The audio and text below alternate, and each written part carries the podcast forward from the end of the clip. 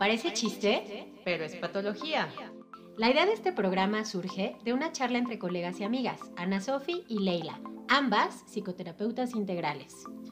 Este es un espacio para ti, en donde te vamos a escuchar y platicaremos desde una perspectiva profesional, pero siempre divertida, acerca de las conductas que estamos normalizando y en realidad nos hacen mucho daño.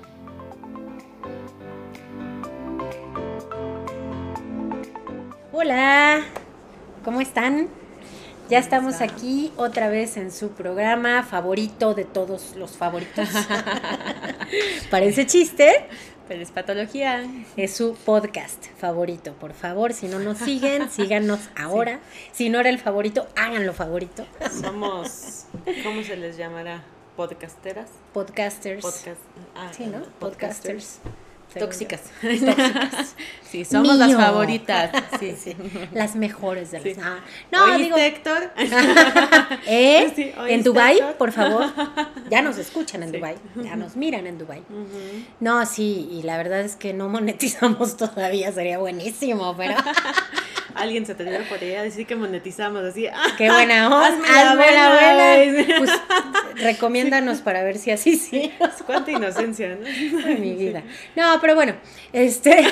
sí, Mibi. Qué tierno. y cosi. En fin, este, vayan por favor por su juguito de uva fermentado o sin fermentar de arándano. Porque este tema va estético. Mm. Está súper cool. O sea, se lo van a necesitar. Sí. Háganme caso, yo sé lo que les digo. Sí, sí, sí, tenemos un temazo el día de hoy. Qué raro, ¿ah? Siempre tenemos temazos. No, la verdad.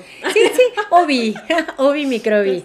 O sea, sí, la verdad buscamos como esmerarnos un poquitín. A veces se nos seca un poco el cerebro, pero luego viene la epifanía. Y entonces se nos ocurren estas cosas. Usualmente cuando estamos bebiendo vino juntas. Sí, sí. Así nació este programa, así nació este programa, claro, claro, buena onda. Este, y, y hace falta una de esas reuniones, por cierto. Tiene mucho que no nos reunimos. Eh, nos vimos la semana pasada. oh, chingados, tú déjame guardar la imagen, carajo. No, no, ya en serio. No, una cenita, eso sí no hemos hecho, eso salir a cenar, porque además ahí se nos ocurren las ideas. Es que en serio ahí es donde fluyen, así nació todo este proyecto, ¿no? Así en que fuimos anotando y que nos daban ideas y bueno, en fin. Bueno, pues tenemos un programón buenísimo. La verdad es que tengo que decir que hoy nos basamos más que en anécdota en una de mis películas favoritas. Sí tengo que decir que es de mis favoritas del mundo mundial.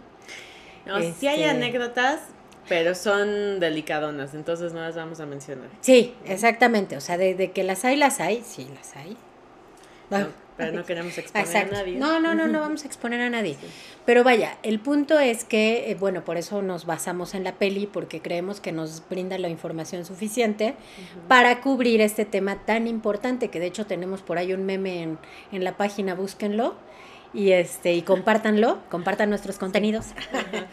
el programa de hoy se llama Trauma Transgeneracional, ¿no? Y por supuesto la película en la que nos vamos a basar es en la película de Encanto. ¿no? Si no la han visto, pónganle pausa, vayan a verla y después regresan y entonces ya hablamos. La verdad les digo, o sea, yo reitero, es de mis películas favoritas. Eh, me encantó. Bueno, Los tipos malos también me encantó, aunque no tiene nada que ver, pero es, muy, es muy buena, muy buena. Sí. Bueno, no, este es necesario que vean Encanto, porque también, o sea, lo, lo que platicábamos antes de iniciar el programa es que estamos en un momento que tal vez generacionalmente está promoviendo muchos cambios, o sea, estas nuevas generaciones, y que está rompiendo el esquema como de educación familiar que se traía. Y entonces eh, se están cuestionando muchas ideas que nos heredaron otras generaciones, que de eso va justo trauma transgeneracional. Así es, así es. Eh, entonces, por ejemplo, una película tipo Coco, si no han visto, habla de esto mismo, el trauma transgeneracional. Hay ahorita una serie muy famosa, no sé si es serie o película porque todavía no lo hemos visto, solo vimos un resumen justo. No, es película, ¿no? La de Red. Nos agarraron en curva. Eh, Turning Red, película. Ok. Ya. Pero bueno, nada más vimos ahí un resumen para darnos una idea y sí habla también de esto mismo. Entonces, No es ley que vean Encanto, pero aún así vayan a verla porque está muy buena. Ay, sí, yo la amé. Ya, la amé, tengo que decir que a mi hija en la cajita feliz le salió un Bruno que adivina. Y tú, yo me lo... yo te, gustó, que lo voy a guardar, mi amor, porque no quiero que lo pierdas. Aparte me encanta porque le mueves y tú le haces una pregunta y te puede contestar sí, no o un signo de interrogación, ¿no? Entonces a mí, mi hija me encanta porque cada vez que no le gusta la respuesta le vuelve a mover y le vuelve a mover hasta que le salga la que quería en mi vida. Pero sí, lo tengo en resguardo. Y tú ya deja Bruno, sí, deja Bruno se va a dormir. Sí, tú, en mi cuarto. sí, tú para dormir. Lo amo. Sí. sí, amo a Bruno. La verdad, sí me identifico con Bruno. Cañón. No, sí, sí, la verdad que sí, es un peliculón. Pero bueno, ¿por qué no que nos platiquen a Sofía un poquito de esto, de qué va el trauma transgeneracional del que tanto les hablamos? Bueno, seguro si han visto alguna de las películas que ya les dije, ya medio intuyeron de qué va, pero bueno, para pronto y para no hacerla de emoción, el trauma transgeneracional, o intergeneracional también se le llama, es esta transferencia de, dolor de alguna situación, circunstancia fuerte que se vivió por algún miembro de la familia, o sea, usualmente alguna de las eh, personas que forman parte de las cabezas de la familia. O sea, abuelos, bisabuelos, abuelos, bisabuelos, etcétera. Tatarabuelos. exacto. Entonces, algo le sucedió vivieron algún dolor muy fuerte, encontraron determinadas estrategias para afrontar, buenas o malas, usualmente no tan buenas, la neta. Para que les miento, por eso es trauma. eh, lo resolvieron como pudieron, porque además acuérdense que la salud mental, por eso estamos aquí, para promoverla, es algo que apenas estamos empezando a aceptar como algo que es súper importante y que no está mal, al contrario, que es primordial. ¿No? Entonces, la verdad es que aprendieron a manejar las cosas como pudieron. Y entonces transfieren ese dolor emocional, físico, eh, social que sufrieron a las siguientes generaciones. O sea, les transmiten no nada más ese dolor que sufrieron y el temor a ese trauma, sino la estrategia, repito, usualmente no tan adaptativa, para afrontar eso y todo lo que se, desarrolló a partir de, aquello, pues, porque obviamente un trauma pues deja un impacto en todas las áreas de la vida, de alguna forma. Y si vamos a educar desde ese trauma, imagínense, ya no estamos hablando de una persona, estamos hablando de todo el linaje que viene desde ese momento, más la carga que haya traído esa persona desde antes, ¿no? Entonces, toda, eh, todo lo que le vamos eh, transmitiendo a esas personitas, ¿no? Y además el no permitir como dentro de esta rigidez, este temor que tenemos al trauma, que se encuentran otros caminos. Claro. Y bueno, no sé si lo mencionaste, pero hay que, digo, hay que mencionar que, esta, que todo este contenido eh, está, está, ahora sí que valga la redundancia, se contiene en el inconsciente. O sea, no es algo que se cargue de manera consciente, ¿no? Claro. Lo, lo tenemos y es transmitido a veces eh, hasta genéticamente, ¿no? O sea, es un rollo, es bien interesante. Aquí quiero platicar algo rápidamente, porque me ocurrió, eh, yo soy muy fan, voy a hacer mi anuncio, ya sabes, siempre, de Ronnie Vigo. No, no es cierto, eso no tiene nada que ver. Sí, soy súper fan, pero no, no era de él. No, ya en serio. De Jay de, de, Jay también. Mm. Ahí yo. Bueno, no, ¿por qué haces esto? ¿Vieron cómo se le sí. fueron los ojos? Y Ay, yo sí. Como chivo viendo al cielo. no, de Sensorama. Soy súper fan de Sensorama. Y si hago el anuncio, si nunca han tenido una experiencia Sensorama, neta es fundamental en la vida de las personas. Es bueno. Este, y bueno, algún tiempo participé como, como este, voluntaria en una serie de eventos que hicieron y me encantó, me encantó. Estuve con un grupo, creo que colombiano, o venezolano, no, no estoy, creo que era colombiano, que también hacían ejercicios tipo sensorama y por eso cabe esto, por eso lo quiero platicar, porque nos hicieron eh, elegir a alguien de nuestra familia, de nuestros ancestros, a quien le íbamos a escribir una carta, ¿sabes? ¿Y qué creen que yo nunca en la vida me había cuestionado quién era la mamá de mi abuelita, ¿no? Y era una mujer partera. Entonces, imagínense, en aquellos ayeres, pues, ¿qué se requiere? Yo me puse a cuestionarme, se me está poniendo la piel chinita, porque ¿qué se requiere para traer vidas al mundo, no? Claro. Y en un entorno y en un contexto en el que no tienes los medios, no hay un hospital, no hay, ¿no? Y entonces tú eres la encargada de traer esas vidas al mundo. Y en esa carta tú tenías como que hacer un recuento de todo lo que sabías de esa persona y agradecerle o, o, dedicarle algo, ¿no? Entonces yo pensé en ella, o sea, la verdad es que yo pensé en ella porque dije, bueno, mi abuela, pues mi abuela como quiera, yo en ese momento todavía platicaba con ella, todavía podía escuchar de viva voz quién era, pero a mi bisabuela pues ya no. Entonces le hice una carta y a mí me hizo concientizar en el pensar que venía yo cargando de ella, desde ella y desde antes tal vez. Y a mí me cayó el 20 de que como mujeres pues tenemos un linaje de fortaleza, ¿no? De decir, pues oye, se requiere ser, y digo, no es tan para saberlo, pero mi abuela también era una cabroncísima, ¿no? Mujer manipuladora, medio canijilla, también tenía lo suyito. Pero, pero al final una fuerza, y, y, recuerdo que incluso le platiqué el ejercicio que hice y la conmovió mucho, ¿no? Porque le dije es que nunca me había puesto a pensar en tu mamá.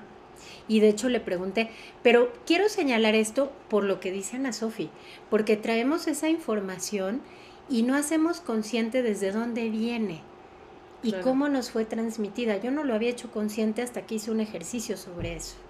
Entonces valdría la pena revisar ahí, si queremos conocernos mejor, qué historias venimos cargando desde atrás. Entonces, bueno, yo nada más quería decir eso, pero síguele.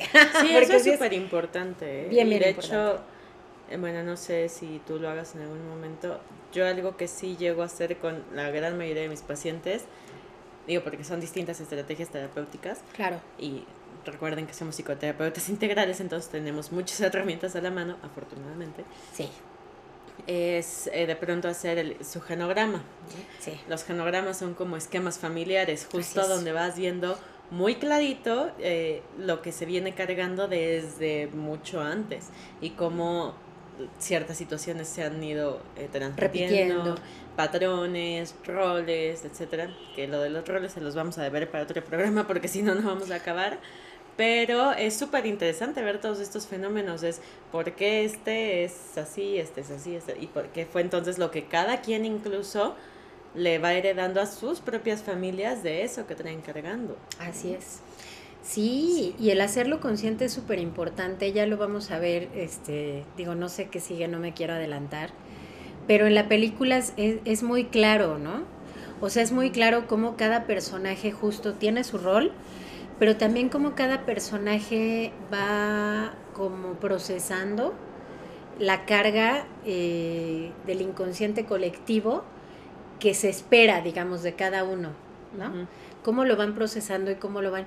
Y, y, a mí me llama mucho la atención, por ejemplo, los papás de Mirabel, ¿no?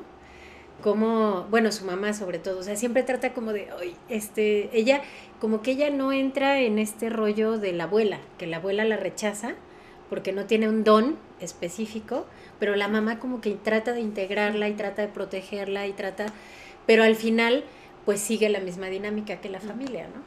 Pues que esa es la onda, porque Mirabel es una, es que, ¿cuál sería la palabra en español? Chivo expiatorio, ¿o qué? Mm, o sea, sí, sí es un chivo expiatorio, pero es también un... ¿Eslabón? Cycle breaker. Um, es que se escucha muy mal si digo rompedora de ciclos. Pues rompedora de ciclos. es una rompedora de ciclos. Bueno, es una rompedora de ciclos. Pues mira, se escuchará feo, pero es saludable romper los ciclos. Así es, así. No, no importa cómo se escucha. No, no me agrada la palabra, lo voy a pensar, pero eso es aparte. ¿no? Pero bueno, digo, para los que no sepan más o menos de qué va la película, en cortísimo les explicamos.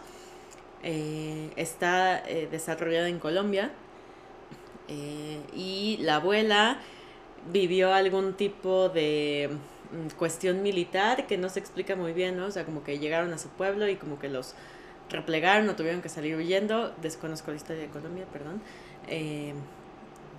Y entonces eh, matan a, a, su esposo y ella estaba embarazada, ¿no? Y además de tres hijos, creo. Creo que sí, algo así. O gemelo, no sé. Bueno, el punto es estaba embarazada lo cual ahorita también es importante, ahorita les voy a decir por qué. Eh, y entonces justo en ese momento, porque además, o sea, sí fue traumático el evento en el que el papá muere porque se sacrifica para protegerla a ella y al pueblo. Además, Eh, o sea, como que se queda entreteniendo a los militares y todo, y mientras los otros huyen. Y justo entonces en ese momento, cuando muere el papá, se da el encanto. Por eso se llama encanto la película. Se da la magia que los salva. A la familia Madrigal. Exactamente. Que es de las lágrimas de la abuela y de su dolor, de pronto surge una magia, que obviamente es una cuestión simbólica, eh, que, que, que les otorga un don a la familia Madrigal. Y entonces cada miembro de la familia Madrigal va a tener algún tipo de habilidad particular, o sea, habilidad fuera de lo común, digamos, o sea, super fuerza, leer mentes, escuchar cosas de los demás, tener visiones, hablar con los animales, eh, controlar a la naturaleza. La super fuerza, sí. Sanar por medio de la comida. Ah, sí, sí, la mamá, ¿no? Ajá. La mamá de Mirabel. ¿La abuela qué don tenía? Joderle la vida a sus nietos. No, no es cierto. No, este, no, no me acuerdo. pero tenía un don? Oye, qué buen punto. ya no, me acuerdo. Ah, Oli dice que no tenía. Ah, vela, todavía más simbólico. Me encanta. Yo también ahora la Me encanta, sí, porque no tiene don, pero obliga a los demás a que tengan un don. ¿Qué tal? Claro, porque además eso le ayuda a sostener su recurso, ¿no? Para afrontar el dolor. Supuestamente, Mirabel es el reemplazo en el futuro de la abuela. Ok, entonces la abuela no tiene don. Oli, vente al programa. Pero. bueno, por si no escucharon, Oli dijo que la nieta era el reemplazo de la abuela. Mirabel, ajá, en un futuro. Mm, oh, qué interesante. Pero fíjate cómo, perdón, es que tengo que decir esto. Sí, yo creo que nos vamos a echar dos programas de esto, ¿eh? Pero te lo aviso.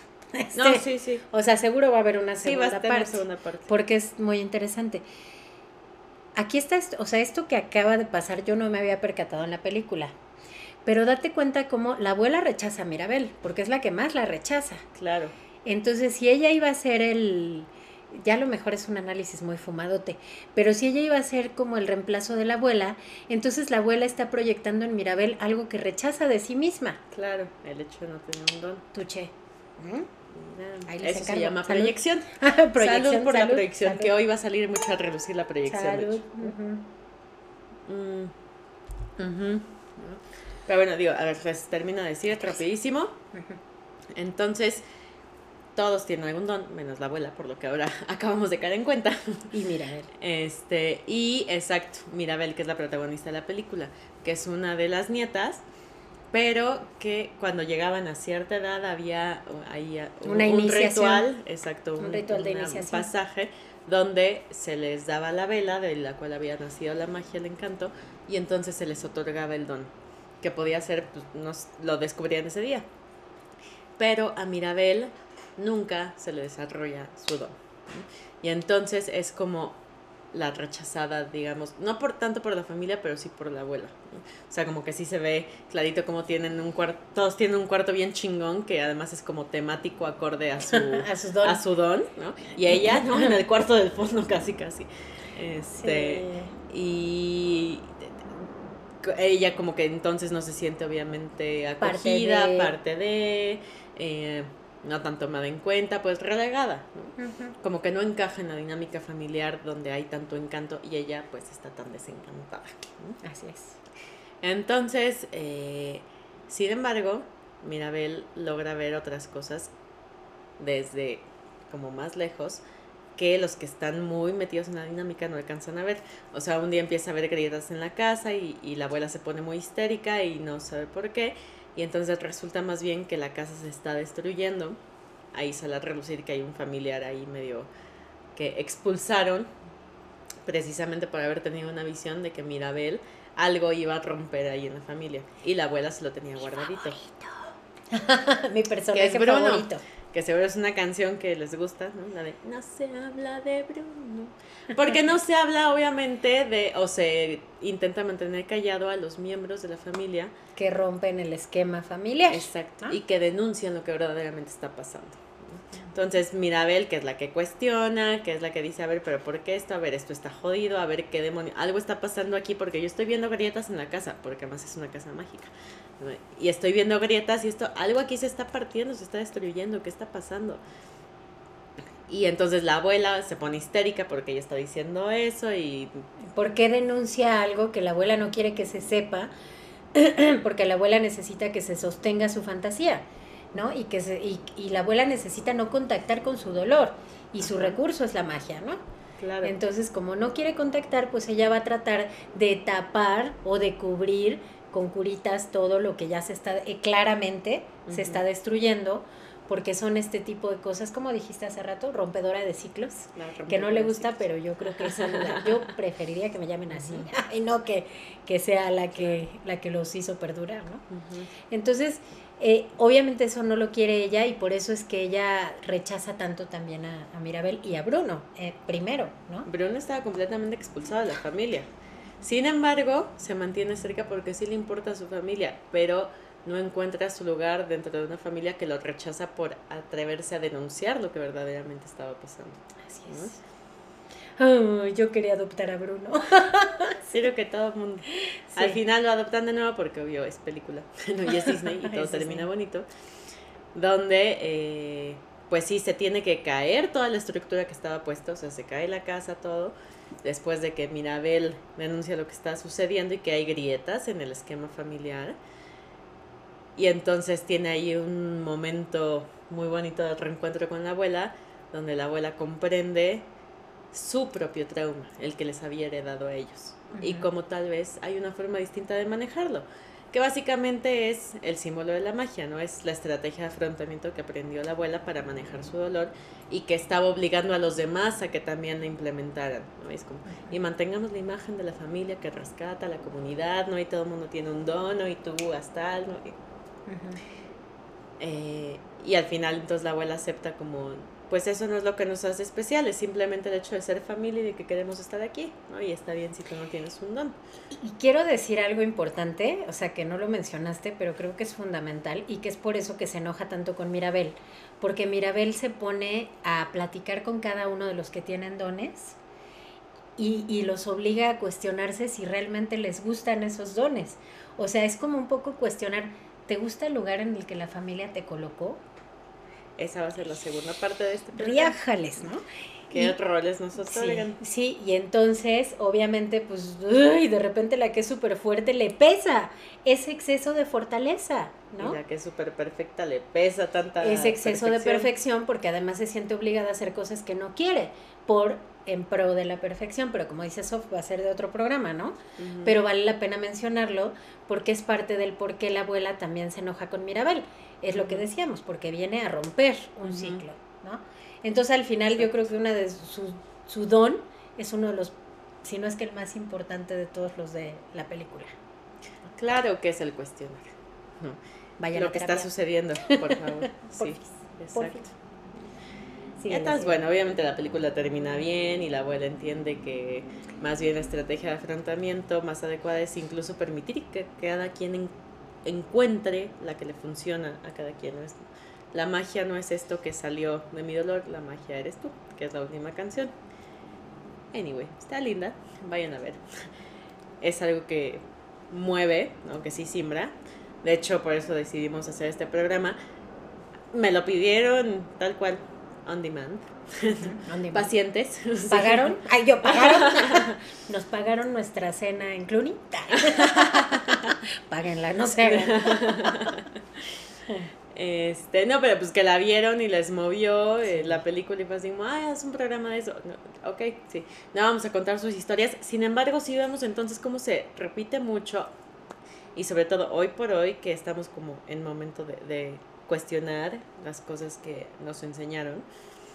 Eh, sí se ve mucho, ¿no? O sea, yo sí lo veo mucho con mis pacientes, ¿sabes? Que se respeta tanto a la matriarca eh, o el patriarca, lo que sea, y todo lo que aportó a la familia, que son in- figuras incuestionables, ¿sabes? Por ahí voy a subir luego una frase que justo otra paciente me dijo, mientras hacíamos su genograma, yo le dije, ninguna figura es tan intocable, ¿eh? Aguas. Me dijo, sube esa frase. Sí, luego la voy a subir. Oye, no la ha subido. No, luego la voy a subir. Díganle que publique porque luego me abandona mi página. No es cierto. O sea, híjole, de veras, ¿eh? Ya la voy a acusar otra vez. Luego, luego discutimos. No enfrente de los niños. Este, pero estas figuras que son tan respetadas, incluso que es hasta como estos de, ¿sabes? De Don... Esta cabrona me da mucha risa. Don Domingo. Le habla de tú a cualquier persona, o sea. No, pero que son figuras, así, Doña... Sí, sí, Doña, este, la Doña por ejemplo, ¿cómo se llamaba la doña? Doña Márgara. Doña Márgara, sí. o sea, sí, porque Doña Márgara ya dijo. Doña, sí.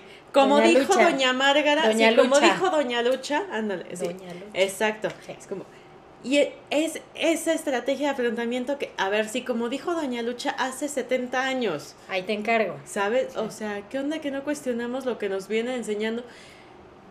¿Por qué? Porque fue lo que funcionó en su momento, ok, no significa que es lo único que puede funcionar.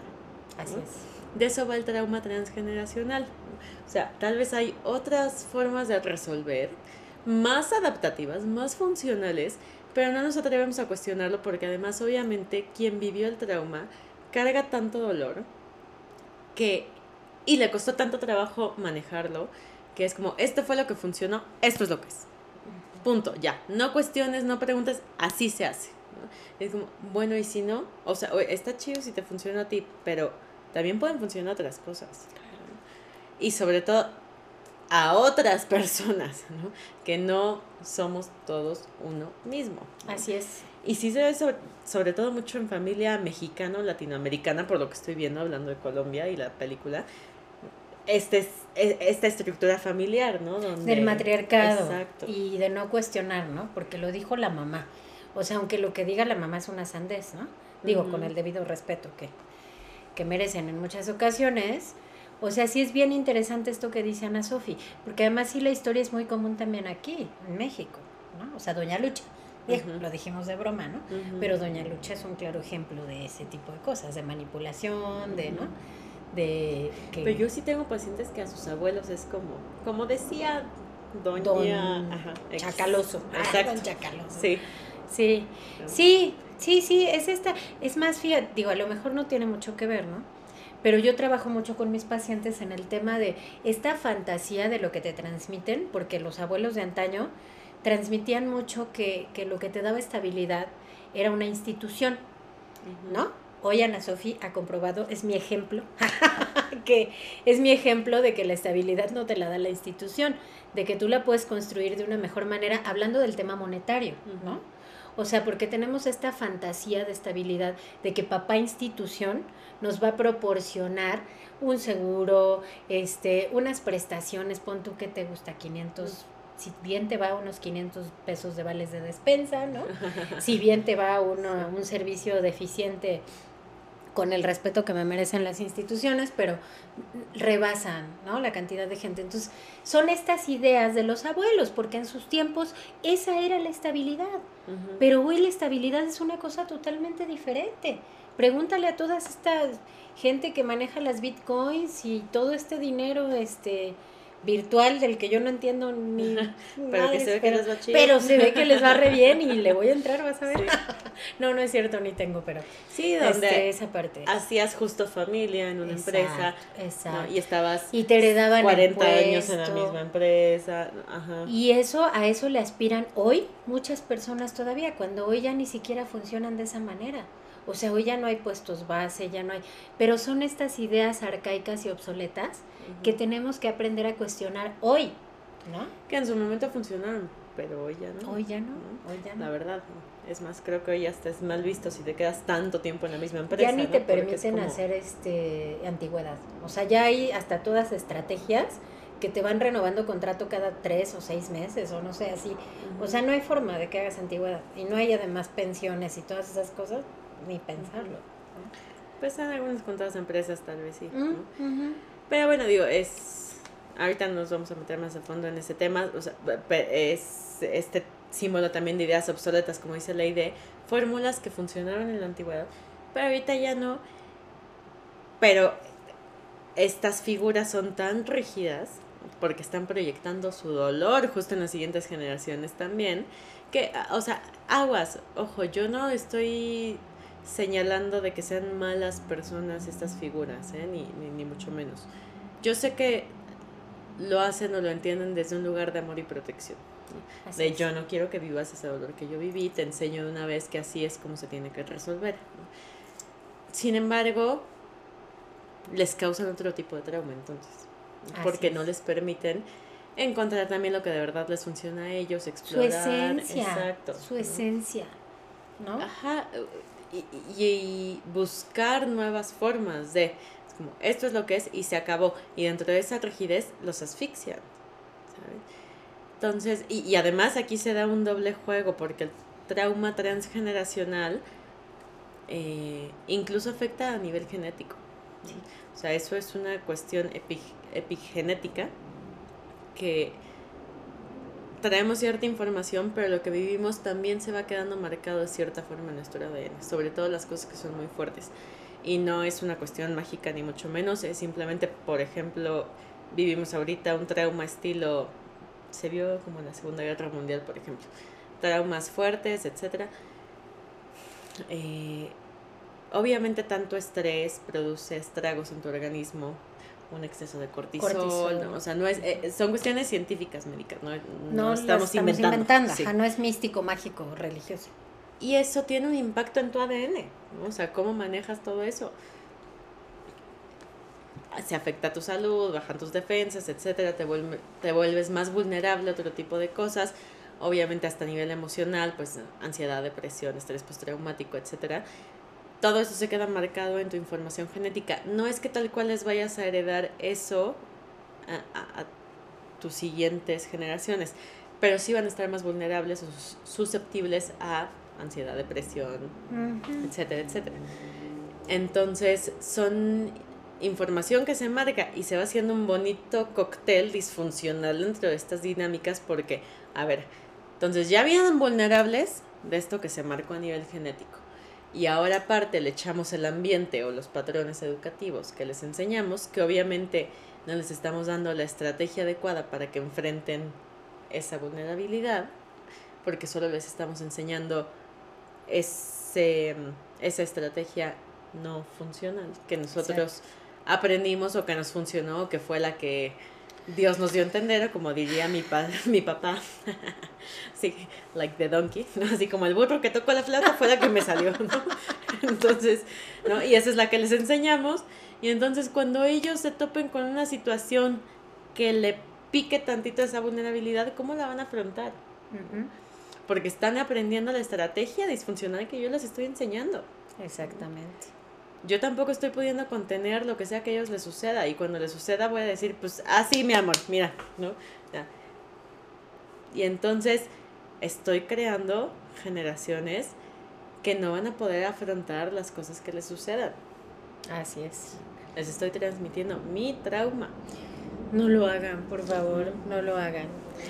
No lo hagan. Este, sí, está muy cañón. O sea, la verdad, eh, esto de que se contenga hasta en la información genética es real. No nos lo estamos inventando. O cuando están embarazadas, ¿no? Como en la película. Les va, exactamente. Cuando estás embarazada, pues obviamente le transmites a tu bebé toda emoción que tú tienes, pues está dentro de ti. No, no habría forma de que, no, a, a ti no te llega, y si estás mega estresada y etcétera, pues todo eso provoca cambios en tu organismo que también le van a llegar al niño, obviamente. Entonces, por eso es tan importante detenernos un poquito a cuestionar. Por eso, aparte del trabajo que hacemos mucho en terapia, es, a ver, revisa esto que me estás diciendo, lo que quiera que sea, revisa cuánto es tuyo y cuánto viene de tu mamá. ¿No? o cuánto viene de tu papá, o cuánto viene de tu abuela. Por eso también es importante, en lo que dice Ana Sofía, para eso sirve el genograma, revisar qué tanto sabes y qué tanto conoces de tu historia familiar, porque a lo mejor tú te vienes, vienes repitiendo un patrón que no tienes ni idea de dónde carajo venía, y cuando revisas tu historia, ¡ah, canijo! ¿no? Resulta ser que desde mi abuela pasa esto y esto y esto y se repite y se repite. ¿Qué? ¿no? Entonces yo tengo que pararme un poco ahí y revisar me, me, acordé de un meme que hay, eh, no me acuerdo con qué temática, francamente, sí, lo hacen como con muchas, pero como de la evolución, ¿no? Y que de repente llega un tope, el último Homo sapiens sapiens, y se voltea y les dice a todos, hemos cometido un error, ¿no? y así como regrésate y vamos a volver a evolucionar, ¿no? Eh, no me acuerdo la verdad con qué, creo que lo hacen con presidentes o, lo hacen, o sea, la verdad no me quiero meter en temas peliagudos, pero bueno, el punto es que mientras no nos detengamos a cuestionar qué es lo que venimos repitiendo, pues las cosas van a continuar, ¿no? Claro. Van a continuar. Porque además se da una solidaridad colectiva con el trauma. Sí, caño. O sea, que es como, ya, a tu abuela le costó mucho trabajo manejar eso, ya, sí, sí, ya, sí, ya. Bruno. Ni, sí, ni digas nada, ya, no, no, no hagas preguntas de eso, sí, ya, ¿no?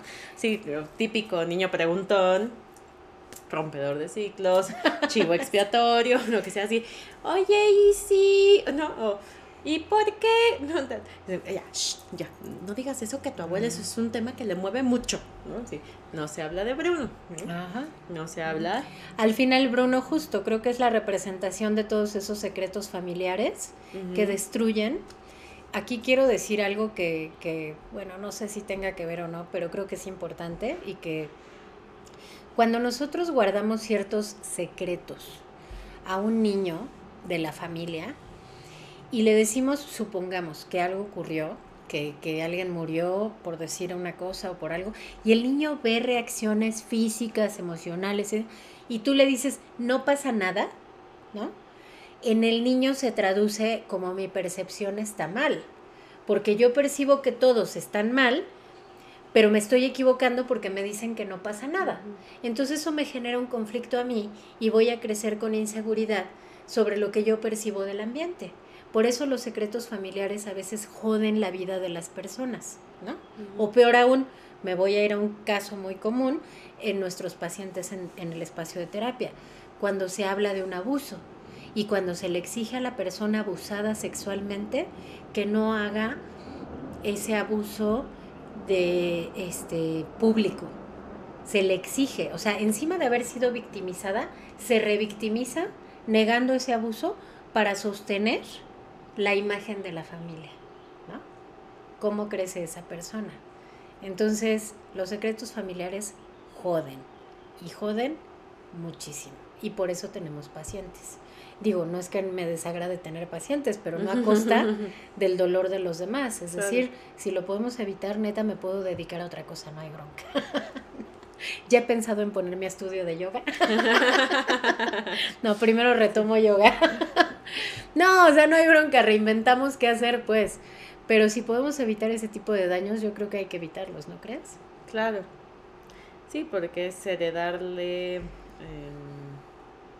es, es esa herencia incómoda, no, no tangible, que traemos además desde, como dice Ley, quién sabe hace cuánto. Y sí estamos en un momento de muchos cambios generacionales, por eso yo creo que estamos viendo este tipo de películas, de, películas, de historias que están como muy tangibles. Y sí, sí es un tema que sale mucho en terapia a, reducir, ¿no? Como dices tú. Sí, a mí también me ha tocado historias de abusos que es como, pues es que, ajá, sí, la abuela lo está justificando algo que le está pasando a la nieta, pero es porque segura, o sea, es incluso empatía de ambas partes, ¿no? Para resolver como el comprender el entiende cómo ella lo justifica porque ella lo vivió y lo tuvo que hacer a un lado para poder sobrevivir. Y ella tendría que entender que ahora tal vez hay una nueva forma de resolver esto. Así es. Y que ya no tiene que ser así. Que es, por ejemplo, lo que pasa en la película de, de Coco, ¿no? Que es también lindísima, ¿no? Seguro todos la han visto. También es una Pero es básicamente lo que denuncia Miguel. El hecho de, bueno, y si yo no quiero evadir el hecho de que esta personita existió y que todo lo que sea que haya el tocado estuvo mal, ¿no? cantado, escrito, lo que sea. Y si yo sí quiero saber de él y si yo sí quiero cuestionar qué fue lo que pasó y si yo sí quiero retomar algo que él dejó, porque no todo lo que tocó tiene que ser malo, yo no quiero aplicar la evasión, que era la estrategia de la abuela. Sin música. No, ya Punto. sí. Eh, y si hay otra forma, y en el momento en el que él cuestiona es cuando sale a traducir que la historia ni siquiera había sido así, ¿no? Que era algo que la familia no se había atrevido a hacer. Así es. Entonces, es. romper ciclo. Sí. Y sanar una parte familiar, porque tal cual se sana, ¿no? Que es muy lindo que incluso ya cuando están en el inframundo, ya están juntos otra vez los bisabuelos, ¿no? Es como, pues, pues sí, porque las cosas sanan, si encontramos las estrategias adecuadas. Pero si heredamos estrategias inadecuadas, ahí te encargo. Ahí te encargo. Yo, yo creo que con eso podríamos cerrar, pero no sé tú qué opinas, si falta algo importante por decir en este. Pues tener presente el, el respeto a la individualidad ¿no? de cada miembro de la familia y que aunque seamos una familia y se cargue un cierto, una cierta ideología educativa, aún así hay que tener respeto y apertura a que pueda haber cosas que alguien crea, vea y maneje distinto. y está bien. Y la validez, exactamente. Porque lo que le funciona a una persona no es lo que le va a funcionar a otra, porque todos somos diferentes. Así es. Es romper un poquito esa proyección en el otro de cómo creo yo que se manejan y se hacen las cosas. Totalmente, totalmente. Entonces, pues bueno, ahí los dejamos para. Ya, ya, ya será sorpresa, vamos a ver. Tenemos que platicar un par de cosas, pero ahí lo dejamos para reflexión. Revisen cuáles son esos patrones que de repente vamos siguiendo, los traumas que tenemos, que ni me pertenecen porque nunca lo viví directamente, pero a lo mejor lo traigo ahí como una información en el inconsciente. Por eso vayan a terapia. Y genéticamente, así que aguas. Y genéticamente aguas. ¿No? Vayan a terapia, hay consultorio en el sur, hay consultorio en la Narvarte, hay consultorio en Miscuac y online, ¿sale? Entonces, suscríbanse a nuestro canal de YouTube y ¿dónde más?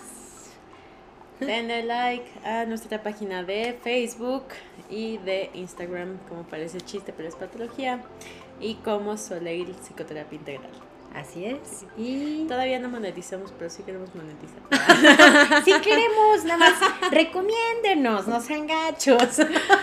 ah, eso era bromita, la verdad es que esto lo hacemos por, por amor. Por amor al arte. Sí, exacto. bueno, muchas gracias, bye bye.